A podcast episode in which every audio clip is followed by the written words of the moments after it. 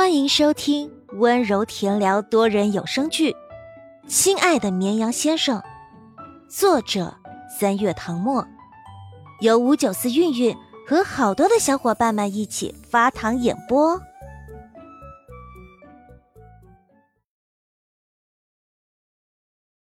第九十章，小姑娘送你的。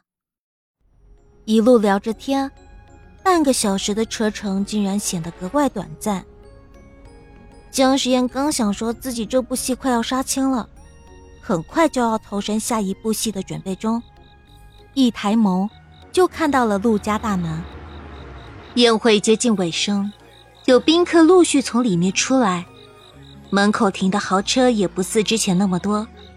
女士先生们微笑着挥手告别，看来是宾主尽欢。陆眠望着夜色中的别墅，又看向江时宴的侧脸，忽然觉得这一晚充满不真实感，像做梦一般。他真的从宴会上走掉，跟当红大明星一起逛了游乐场，听起来就像在编故事，而且他们居然没有被人发现，他还以为要上演穿越火线的剧情呢。此刻醒来。江时宴出现在这里给他过生日，就是这个梦的源头。谢谢你，江时宴，我今晚很开心。陆眠眼睛亮晶晶的，直视身旁的男人，嘴角的笑意那么明显，是真的很开心。江时宴脖子痒的都快忍不住了，然而看到他天真烂漫的笑容，只剩下满心的柔软。本来就该哄寿星开心。你要是不开心，那就是我的罪过了。陆眠还没来得及说话，就听见他又说：“你怎么又叫我江实验了？”他有点懵，不叫你江实验，那叫你什么？你那天晚上可不是这么称呼我的。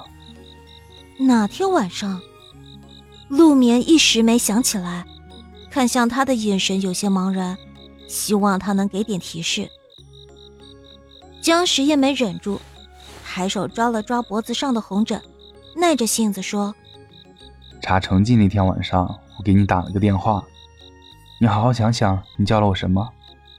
陆眠怔了怔，认真回忆了一番，奈何那天晚上跟他打电话时，他太困了，脑子混混沌沌的，到最后都是半梦半醒的状态，实在记不得自己说了什么。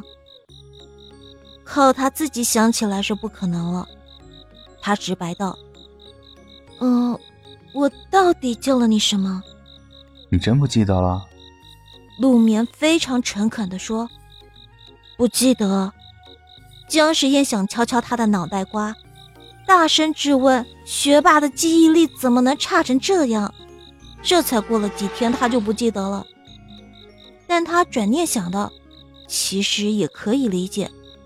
他那晚跟他通话时困极了，声音听起来很轻很轻，仿佛一语。你叫我哥哥。他揶揄道：“哥。”陆眠刚吐出一个音符就捂住嘴巴，瞪圆了眼睛看向江时宴。男人偏着头朝他勾唇轻笑，窗外路灯的灯光照进来。他的面庞被笼罩在柔和的光线里，俊美的不像话。陆眠一阵脸热，大概是因为陆英天天在他面前叨念哥哥，在他脑中形成了记忆，不知不觉中这样喊了他。不跟你说了，我先走了，再见。他丢下一句话，一把推开车门跳下去，差点被裙摆绊倒。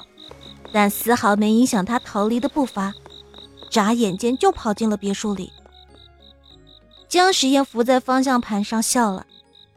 片刻后，他打开车内的灯，暖黄色的灯光洒下来。他拿起镜子，偏过头照了照脖子，比他想象中还要严重一点。幸好刚才光线昏暗，没有让陆明看见，不然他该过意不去了。他丢下镜子，关掉车灯，调转车头，准备回酒店。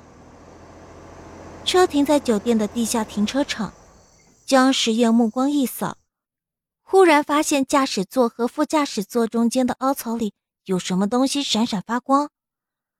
他把它拿出来，原来是陆明的皇冠，巴掌大小，上面镶嵌了细碎的钻石，三个尖尖的顶端嵌入的钻石要大一点，只要周围有光线，就会折射出璀璨的光芒。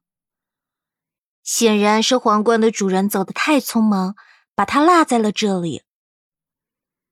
江时宴拿着它下了车，乘电梯上楼，刚打开房门。